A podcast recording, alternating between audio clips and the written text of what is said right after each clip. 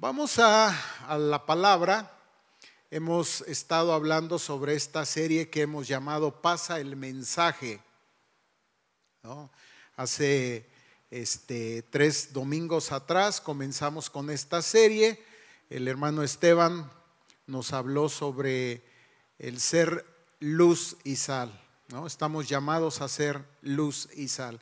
Y a veces las personas eh, cuando les invitamos para que pasen el mensaje, pues consideran que no tienen la preparación, que no tienen los argumentos, que no tienen el conocimiento y lo que usted quiera, y entonces dicen, no, pues, ¿qué, qué les voy a decir a los demás? Y para esto entonces hemos visto, hemos algunos pasajes de la escritura en donde hemos presentado algunos temas.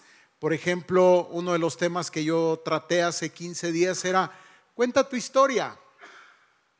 no tienes que tener el gran conocimiento bíblico, simplemente cuenta tu historia.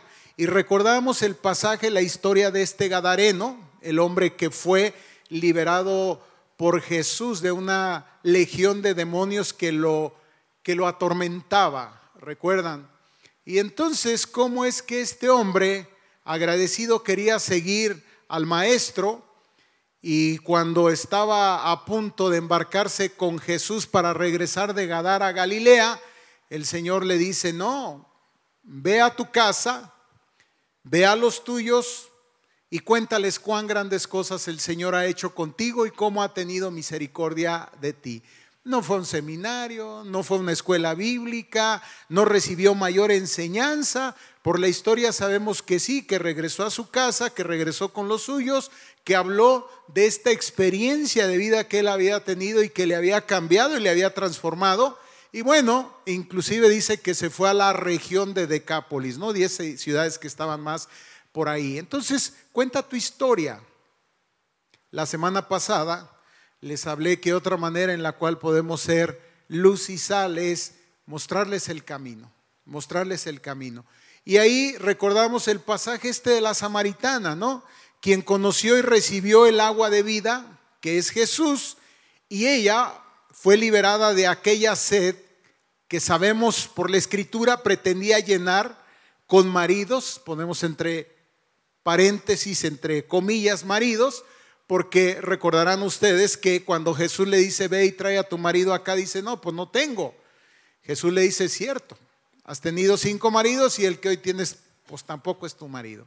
Entonces esta mujer trataba de llenar esa, esa necesidad, ese vacío, en este caso con maridos, pero que al beber el agua de vida y al experimentar, digamos, esa llenura, esa plenitud, corre a su aldea para que otros como ella, sedientos, vengan y beban de esa agua de viva, de, ah, de esa agua viva, perdón. ¿Y qué es lo único que hace? Pues les muestra el camino, les dice, pues vengan y vean, porque acá hay un hombre que me ha dicho todo cuanto he hecho. ¿Qué hizo? Mostrarles el camino hacia, esa fuente de vida que es Cristo. Hoy queremos hablar de un hombre que habiendo visto la luz, no se quedó callado. Veremos que este hombre también no se intimidó ante aquellos que prefieren las tinieblas antes que la luz. ¿De qué hombre estoy hablando? De un hombre que encontramos en el Evangelio de Juan capítulo 9, ¿sí? Capítulo 9, y otra vez es un pasaje un poco largo, igual que el, del Gadareno, igual que el de la mujer samaritana, un pasaje que está lleno de detalles, que podríamos detenernos y ver cada detalle, pero quiero centrarme en particular en cómo es que este hombre también pasa el mensaje, se convierte en un mensajero, en un mensajero a través del cual se presenta, digamos, no una enseñanza, no el Evangelio como a veces queremos presentarlo, a lo mejor ordenado, estructurado, explicar cosas, sino un Evangelio desde su propia vida, desde su propia vida. Es decir, él mismo Es, como dice la escritura también, una carta abierta en la cual todos pueden leer lo que Cristo ha hecho en su vida. Juan capítulo 9, versículo 1 en adelante, téngame un poco de paciencia. Al pasar Jesús vio a un hombre ciego de nacimiento y le preguntaron sus discípulos diciendo, rabí, esto es maestro, ¿quién pecó, este o sus padres, para que haya nacido ciego? Respondió Jesús, no es que pecó este ni sus padres, sino para que las obras de Dios se manifiesten en él. Me es necesario hacer las obras del que me envió entre tanto que el día dura. La noche viene cuando nadie puede trabajar. Entre tanto que estoy en el mundo, luz soy del mundo. Dicho esto, escupió en tierra e hizo lodo con la saliva y untó con los con el lodo los ojos del ciego y le dijo, "Ve a lavarte en el estanque de Siloé", que traducido es enviado. Fue entonces y se lavó y regresó viendo. Entonces los vecinos y los que antes le habían visto que era ciego decían, ¿no es este el que se sentaba y mendigaba? Unos decían, Él es, y otros, a Él se parece. Él decía, yo soy. Y le dijeron, ¿cómo te fueron abiertos los ojos? Respondiendo él, respondió él y dijo, aquel hombre que se llama Jesús hizo lodo, me untó los ojos y me dijo, ve al Siloé y lávate. Y fui me lavé y recibí la vista. Entonces le dijeron, ¿dónde está él? Él dijo, no sé. Llevaron ante los fariseos al que había sido ciego. Y era día de reposo cuando Jesús había hecho el lodo y le había abierto los ojos. Volvieron pues a preguntarle también los fariseos cómo había recibido la vista. Él les dijo, me puso lodo sobre los ojos y me lavé y veo. Entonces algunos de los fariseos decían, ese hombre no procede de Dios. Por supuesto están hablando de Jesús. Porque no guarde el día de reposo. Otros decían, ¿cómo puede un hombre pecador, otra vez están hablando de Jesús, hacer estas señales? Y había disensión entre ellos. Entonces volvieron a decirle al ciego, ¿qué dices tú? El que te abrió los ojos, ¿qué dices tú del que te abrió los ojos? Y él dijo, pues que es profeta. Pero los judíos no creían que él había sido ciego y que había recibido la vista hasta que llamaron a los padres del que había recibido la vista. Y les preguntaron diciendo, ¿es este vuestro hijo, el que vosotros decís que nació ciego? ¿Cómo pues ve ahora? Sus padres respondieron y les dijeron, sabemos que este es nuestro hijo y que nació ciego, pero ¿cómo ve ahora? No lo sabemos. ¿O quién le haya abierto los ojos? Nosotros tampoco lo sabemos. Edad tiene, pregúntenle a él, él hablará por sí mismo. Esto dijeron sus padres porque tenían miedo a los judíos por cuanto los judíos ya habían acordado que si alguno confesase que Jesús era el Mesías, fuera expulsado de la sinagoga. Por eso dijeron sus padres, edad tiene, preguntadle a él. Entonces volvieron a llamar al hombre que había sido ciego y le dijeron, da gloria a Dios. Nosotros sabemos que ese hombre es pecador. Por supuesto, están hablando de Jesús. Entonces él respondió y dijo, si es pecador no lo sé. Una cosa sé, que habiendo yo sido ciego, ahora veo. Le volvieron a decir, ¿qué te hizo? ¿Cómo te abrió los ojos? Él le respondió, ya os lo he dicho y no habéis querido oír. ¿Por qué lo queréis oír otra vez? ¿Queréis también vosotros haceros sus discípulos? Y le injuriaron y dijeron, tú eres su discípulo, pero nosotros discípulos de Moisés somos. Nosotros sabemos que Dios ha hablado a Moisés, pero respecto a ese, no sabemos de dónde sea. Respondió el hombre y les dijo, pues esto es lo maravilloso, que vosotros no sepáis de dónde sea, y a mí me abrió los ojos. Y sabemos que Dios no oye a los pecadores, pero si alguno es temeroso de Dios y hace su voluntad, a ese oye. Desde el principio no se ha oído decir que alguno abriese los ojos a uno que nació ciego. Si éste no viniera de Dios, nada podría hacer. Respondieron y le dijeron, tú naciste del todo en pecado y nos enseñas a nosotros y le expulsaron. Oyó Jesús que le habían expulsado y hallándole le dijo, ¿crees tú en el Hijo de Dios? Respondió él y dijo, ¿quién es Señor para que crea en él? Le dijo Jesús, pues le has visto el que habla contigo, Él es. Y él dijo, creo Señor, y le adoró. Dijo Jesús, para juicio he venido. Para juicio he venido yo a este mundo, para que los que no vean, vean, y los que ven, sean cegados. Entonces algunos de los fariseos que estaban con él al oír esto le dijeron, ¿acaso nosotros somos también ciegos? Jesús les respondió, si fuerais ciegos, no tendríais pecado. Mas ahora, porque decís, vemos, vuestro pecado permanece. Señor, gracias porque tenemos la libertad para leer tu palabra. Pedimos que sea tu Espíritu Santo el que ahora ilumine nuestras mentes. Queremos, Señor, escuchar tu voz a través de esta palabra. Hablar, Señor, a nuestra vida. Oramos por cada uno de los que estamos aquí. Pedimos, Señor, que tú nos permitas entonces estar en paz, tranquilos, para poder estar atentos a esa tu voz. En el nombre de Jesús oramos. Amén. Algunos datos importantes antes de que llegue justamente a este punto en el cual él dice, pues yo no sé si él es un pecador, si él es lo que ustedes dicen que él es, pero una cosa yo sí sé, que estaba ciego y que ahora veo. Comienza esta historia, esta narración diciendo que Jesús está de paso. Y decía yo en las reuniones anteriores, que yo no creo en las coincidencias, yo creo en las diosidencias. O sea, Dios arregla citas con el hombre para tener encuentros y entonces podamos conocerle de esta manera.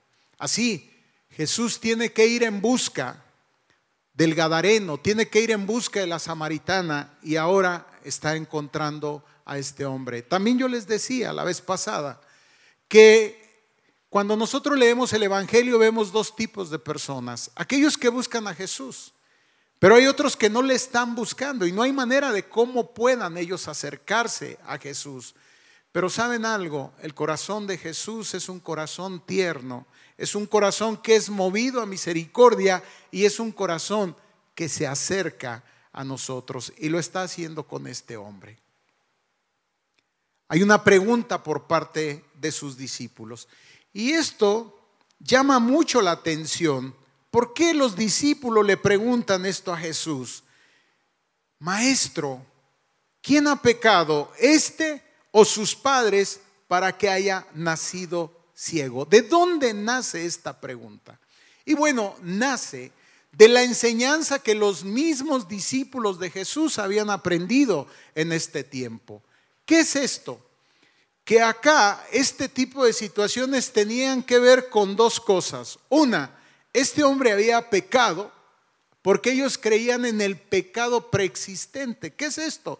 Que aún en el vientre de la madre, imagínense ustedes, pudiera, digamos, esta criatura haber cometido algún acto de pecado y entonces no estaba sino recibiendo el castigo que merecía o algo que se llamaba el pecado de retribución, que alguien, algún familiar, quizás sus padres habían cometido alguna falta y ahora estaba padeciendo las consecuencias. Esta era la manera de pensar de ese tiempo. Jesús enfrenta esta manera de pensar y les dice, no, no es así. No es que él pecó, ni tampoco que sus padres, sino para que las obras de Dios se hagan presentes en él. Alguien dijo que cada necesidad humana es un campo de misión cristiana. Y lo que está viendo Jesús ahí es una necesidad y va a responder a ella. Un poco más sobre este hombre. ¿Qué sabemos? Sabemos que era ciego. Pero bueno, hay personas que pierden la vista y hay personas que nacen ciegas. Era el caso de este hombre. Era ciego de nacimiento. Entonces, Vean ustedes qué situación de este hombre. Hoy día existe toda una cultura para atender a las personas que nacen o enfrentan alguna discapacidad. Y qué bueno que así sea. Qué bueno. No sé el tipo de emociones que tú guardes cuando encuentras a una de estas personas. Una de las emociones que puedes experimentar pues puede ser misericordia, puede ser conmiseración. Pero también aceptemos lo que de repente podemos emitir algún tipo de juicio y sutilmente pensar para dentro de nosotros, pues ¿qué habrá hecho? Esta era la condición de este hombre. ¿Qué habrá hecho? ¿Él o sus padres?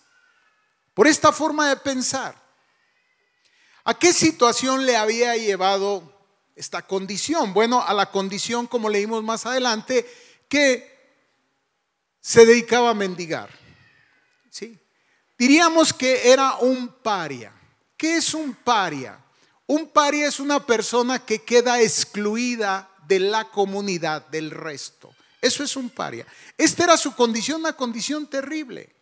¿Sí? ¿Por qué? Porque como te decía, quizás no, existe, no existía en ese tiempo toda la cultura que hoy tenemos como para una de estas personas, bueno, ayudarle a desarrollar otro tipo de capacidades y de esta manera puedan salir adelante en medio de la vida. Entonces estaban condenadas justamente a esto. ¿A qué? A vivir en estas condiciones. Quizás los padres agarraban a este pobre ciego y lo ponían por ahí en el camino para que mendigara, que fue la manera en la cual se refirieron. No era el que se sentaba ahí en el camino y mendigaba, esta era su condición. A eso estaba condenado. Entonces podemos entender que era una condición de miseria. Ahora, Jesús está pasando por ahí. Y Jesús hace algo que les resulta extraño a los discípulos, ¿no? Escupe en tierra, hace lodo, le unta en los ojos y luego le da una orden, ve, lávate al estanque de Siloé y ocurre algo fantástico, ocurre algo maravilloso, que él va, se lava los ojos, se, se retira el lodo y cuando regresa ya está viendo. Yo te pregunto, ¿cómo tú te sentirías si fuera el caso y tú presenciaras un milagro de este tamaño. ¿Cómo te sentirías tú? No sé, pero a lo mejor diríamos, bueno, pues qué maravilloso poder presenciar un milagro de este tipo y qué bueno por aquella persona que se hizo acreedora a ese milagro. No, la respuesta fue totalmente distinta aquí. Cuando él regresa, la gente está confundida. Está sorprendida, está confundida, ¿sí? Y entonces es que empiezan a preguntarle, empiezan a inquirirle, a decirle, oye, ¿qué, qué, qué, qué es lo que ha pasado acá contigo? Algunos decían, bueno, es o no es, es o se parece. Versículo 9, unos decían él es y otros a él se parece. Y sabe lo que él decía, soy yo. En otras condiciones. Soy yo. Y la gente entonces comienza a preguntarle, dice, pero entonces ¿cómo te fueron abiertos los ojos? Y él comienza a responder. ¿A qué? A las preguntas que ellos le están diciendo. No sabe más. Yo no sé si cuando él regresa, Jesús ya se ha ido. Lo más probable es que sí, Jesús ya no está. Y entonces cuando le preguntan qué fue lo que pasó, él dice, bueno, algo pasó. Hubo un hombre, un hombre llamado Jesús, y él hizo esto. Él describe lo que él hizo. Me dijo que fuera, yo, yo hice lo que él me pidió que hiciera y, y aquí estoy, estoy viendo. Es que esto no puede ser posible. Es que esto no puede ser así.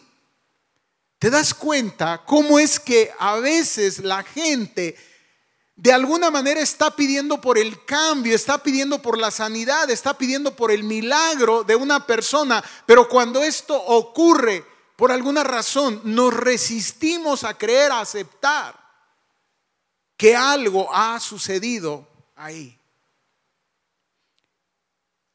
Aquel hombre, ¿cuál? Aquel que se llama Jesús, versículo 11, hizo lodo, me untó los ojos y me dijo, ve al Siloé y lávate y fui, me lavé y recibí la vista. Y entonces le dicen, ¿y dónde está? Le dice, no sé, no sé. Y es cierto, no puede dar mayores explicaciones, no puede hacerlo. Mira, hay gente que se confunde y hay gente que hasta se ofende cuando te ve diferente. Cuando ve que realmente algo está pasando como resultado del encuentro que tú has tenido con Cristo. A lo mejor hasta estaba pidiendo por un cambio. Pero cuando viene ese cambio, no sé, no sé por qué ocurre, pero ocurre. se resisten como tal a aceptarlo y pareciera que prefieren vernos en la condición en la cual antes nosotros estábamos. Para nada celebraron acá, para nada se pusieron felices. No, realmente le estaban inquiriendo, le estaban preguntando en medio de una confusión y ellos de alguna manera quizás se sentían, estaban incrédulos y a lo mejor se sentían hasta ofendidos, como veremos más tarde. Y este hombre no tiene recursos doctrinales para defenderse ante los maestros, ante las personas que están ahí y más tarde ante los maestros. No tiene recursos, pero tiene un recurso vital, su propia experiencia. Y es de lo que hemos estado hablando en esta serie de mensajes. Pasa el mensaje. Pasa el mensaje. Simplemente di y habla del encuentro que has tenido con Jesús. ¿Sabe lo que hicieron? Le llevan con los fariseos. ¿Por qué? Porque ellos son los maestros y nos van a explicar entonces qué es lo que ha ocurrido acá. Esto no puede estar pasando. Qué tremendo. Estamos orando por un milagro. Estamos pidiendo para que Dios intervenga y cuando las cosas ocurren no damos crédito. No, esto no puede ser, no puede estar pasando. Por eso más tarde Jesús se va, a se va a referir a este tipo de personas como ciegos espirituales. Y va a hablar que hay una ceguera peor que la ceguera física y esto es la ceguera espiritual cuando nos resistimos a reconocer la obra de Dios en nosotros. Le llevan al, al, hombre ante los fariseos, dice al que había sido ciego. Y vean ustedes, vean en qué punto se detienen los fariseos. Antes que preguntar lo que ha ocurrido, antes que alabar a Dios, antes que glorificar, le hacen ver que, en aquel acto se han roto las reglas religiosas. Y era, dice versículo 14, día de reposo, cuando Jesús había hecho el lodo y le había abierto. Y nada más por eso, a partir de eso entonces emiten un juicio. ¿Y cuál es el juicio? le dicen, ese hombre, hablando de Jesús, no procede de Dios. ¿Por qué qué? Porque no guarda el día de reposo. ¿Te das cuenta cómo es que nuestras cegueras nos llevan a tener criterios, decimos nosotros, estereotipados, en donde si las cosas no ocurren como nosotros consideramos que deben de ocurrir, no proceden de Dios? Esto no puede venir de Dios. ¿Qué es esto? Es una ceguera y entran en una discusión con el hombre y el hombre no puede explicar absolutamente nada. Cuando le preguntan, dice, pues un hombre llamado Jesús, ¿dónde está? No sé. Muy elaborado lo que le están preguntando. ¿Te ha pasado? Te empiezan a preguntar las personas una serie de cosas, te pues no sé. No, pero aquí estoy yo. Aquí está la evidencia de que es real, de que ese hombre es real y que ese hombre ha intervenido en mi vida. Le vuelven a preguntar, versículo 17, volvieron a decirle al ciego, ¿qué dices tú del que te abrió los ojos? Y él dijo, bueno, pues ha de ser un profeta. Ha de ser un profeta. 18, pero los judíos no creían que él había sido ciego, empezaron a dudar, decir, no, esto es, este es un parlero. Este está mintiendo. ¿Y sabe lo que hace? Tienen que traer a los padres acá. Eso significa que no estaban con él. Quizás los padres lo que hacía su familia era llevarlo y ponerlo ahí en el camino y hasta ahí. Y fueron y trajeron a los padres. Y le dijeron, ¿lo pueden identificar? Identifíquenlo. Sí, sí es nuestro hijo. ¿Es cierto que estaba ciego? Sí, es cierto que estaba ciego. ¿Y qué dicen de esto? Y dice que ellos se resistieron a decir algo más. No quisieron entrar en más detalles. ¿Sabe por qué? Porque ya los fariseos habían amenazado que todo aquel que reconociera a Jesús como Mesías era expulsado de la sinagoga. ¿Te ha pasado también? A lo mejor la gente que está más cercana a ti de momento puede celebrar, pero cuando le implica algo más, como decimos, se abre, ¿no es cierto? No, eh, pues pregúntele a él.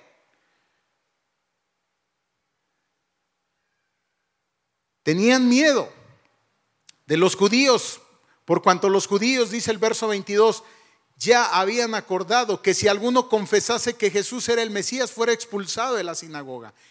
Y aclara, por eso dijeron sus padres, pues edad tiene, pregúntenle a él. ¿Y qué creen? Lo vuelven a llamar. Y digo, qué moler, ¿no?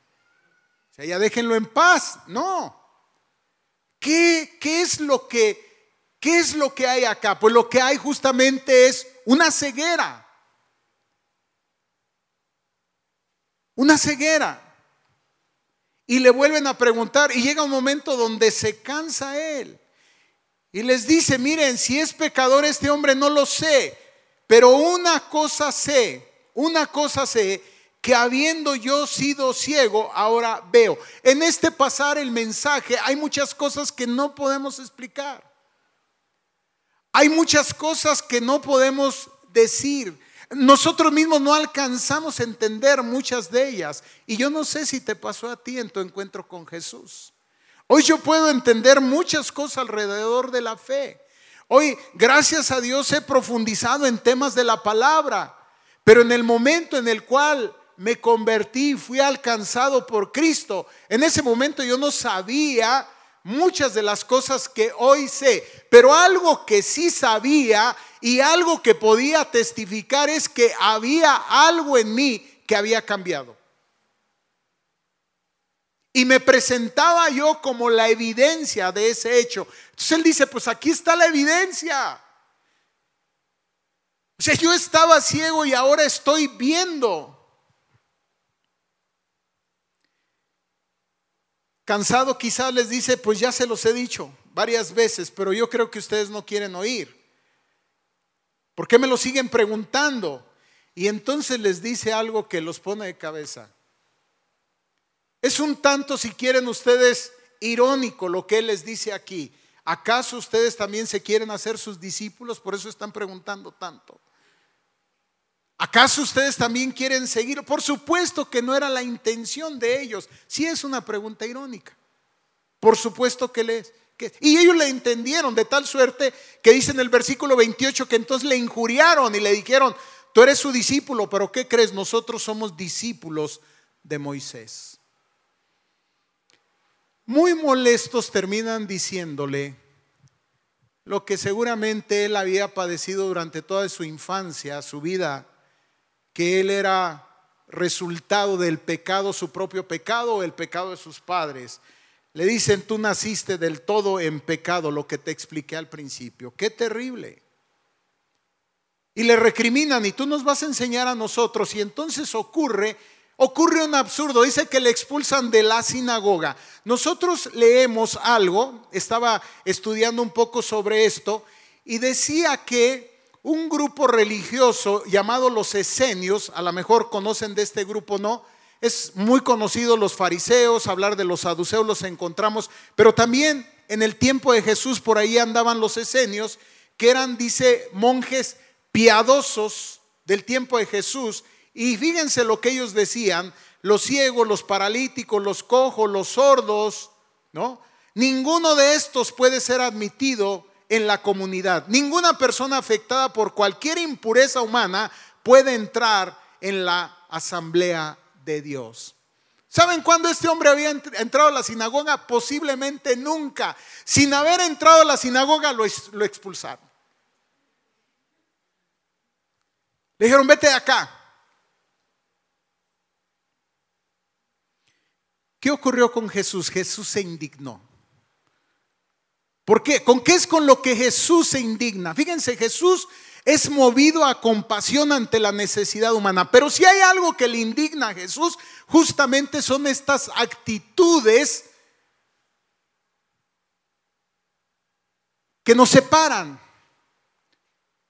Sabía cuál era la condición, sabía que, imagínense ya el dolor de tener en este caso una discapacidad, pero además el señalamiento, el rechazo de todo, eso es algo que Jesús no puede tolerar. Jesús está totalmente en contra de eso. Y él se entera por ahí que ha sido expulsado de la sinagoga. Y dice aquí en el verso 35 y hallándole, yo no creo que en esta ocasión fue así como fortuito, yo creo que Jesús fue a buscar a este hombre. Había algo más que tratar con él. Había otro tipo de ceguera de la cual había que cuidar a este hombre, que no se contagiara con ese tipo de ceguera. ¿Cuál? La de los fariseos. Que no terminara creyendo justamente como los fariseos querían hacerle creer. Entonces oye Jesús que le han expulsado y hallándole le dice, ¿crees tú en el Hijo de Dios? Y aquí llamo fuertemente la atención a algo. El orden entre recibir un milagro o creer o creer y recibir el milagro para Jesús no importa. En muchas ocasiones Jesús a las personas que le buscan para pedir ayuda, no sé por qué razón, pero les pone por condición que crean. Y podemos contar muchas historias acá, el caso de aquel hombre que viene y le pide a Jesús que tenga misericordia de un familiar. Y Jesús le pregunta, ¿crees? Y él le contesta, creo, pero, pero creo poquito. Le dice, creo, ayúdame en mi incredulidad. ¿Y sabe lo que hace Jesús? Opera el milagro. En este caso, el hombre ni le está pidiendo y Jesús tampoco le está exigiendo como tal que crea. Es la gracia de Dios, es la misericordia de Dios, es la soberanía de Dios, es la voluntad, esa gracia que se imparte de manera libre. Y esto es tremendo. Esto es tremendo. Pero ahora sí, habiéndose efectuado el milagro, ahora sí le dice, hay otro tipo de ceguera con la cual necesitamos tratar. Y es justamente la ceguera espiritual. ¿Crees en el Hijo de Dios? Y responde él y dice, ¿quién es Señor? Vea usted. La luz de Jesús, de quien Él es. Él le ha conocido como un profeta quizás, como un sanador, como un operador de milagros, pero ahora necesita conocerle como su Salvador. ¿Quién es Señor? Y vean ustedes su disposición para que crea en Él. Y le dice Jesús, pues ¿qué crees? Le has visto. Y justamente es el que está enfrente de ti. ¿Y sabe qué hace este hombre? Le dice, creo Señor, y se postra delante de él y le adora. Aquí la palabra Señor es una palabra que hay que tener mucho cuidado con ella. Es una palabra que si usted va al griego es curios. Y hace referencia justamente, en otro momento lo hemos hablado, aquel que tiene el dominio, el poder, la autoridad. Fíjense, sin conocer nada de esto, este hombre se postra delante de Jesús y le reconoce no solo como el que le ha sanado, no solo como el que le ha salvado de su condición, le ha sacado de ahí, sino ahora le reconoce como el Señor de su vida. Y le adora. Y después algo ocurre ahí. Jesús hace una declaración fuerte. Para juicio he venido yo a este mundo para que los que no ven vean. Está hablando este hombre y los que ven sean cegados. Está hablando de los fariseos. Y tan lo entendieron bien los fariseos que rápidamente fueron y lo increparon y le dijeron, ¿estás hablando acaso de mí? Y le dice el Señor, bueno, mira, hay un problema. El asunto es que si tú estuvieras como este hombre completamente ciego, no tendrías culpa, porque tu ceguera no te permite ver. El problema es que tú crees que estás viendo y como tú crees que estás viendo, como tú dices que ves, justamente por eso eres responsable, tienes una responsabilidad mayor. Amados, me encanta este pasaje.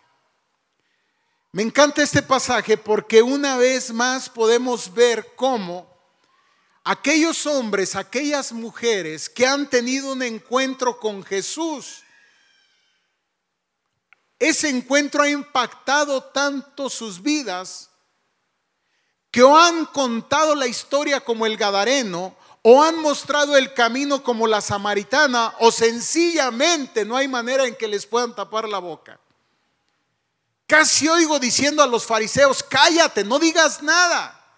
Y él dice, es que no me puedo callar. ¿Cómo me puedo callar ante esto? Ahora estoy viendo. Por eso este es el tema, no te calles. Es que no tengo mucho que decir, muéstrate como la evidencia. Es cierto, algunos te van a criticar, te van a señalar. Es cierto, algunos se van a apartar de ti. Es cierto, algunos te van a excluir. Algunos ya no van a querer nada contigo. Es cierto, ¿sabes algo? Mantente firme. ¿Qué valor de este hombre? ¿Qué valor? Pudo haberles dado por su lado. No, miren, mejor ya vamos a dejarlo acá, mejor vamos a seguir todos. ¿No? Se mantiene firme. Pasa el mensaje. No te quedes callado, porque hay otros que como tú, aceptándolo o no, están ciegos y necesitan ver. Y si Jesús dijo que somos la luz y somos la sal, entonces esa luz que hemos recibido como este hombre es la luz que nosotros necesitamos llevar a los demás. Y de manera urgente, comenzando con los de la casa, como hizo el Gadareno, con la comunidad, como hizo la samaritana. No importa que como los padres de este, de este hombre se hagan a un lado y digan, no, pues este es su asunto, nosotros no, no compartimos ni estamos de acuerdo con él, quizás te suena conocido. Tú dale, pero nosotros no vamos. No importa, tú sigue alumbrando. Tú sigue mostrando lo que Dios ha hecho en tu vida. Y la responsabilidad final será de ellos. Si abren sus ojos o deciden permanecer a oscuras. Tú haz lo que te corresponde.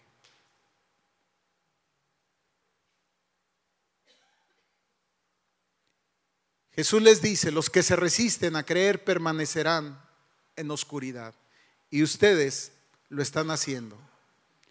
Que no seamos nosotros aquellos que se resisten a creer, sino que por el contrario, viendo las obras de Dios, como dice la Escritura, glorifiquemos a nuestro Padre. Amén. Póngase de pie.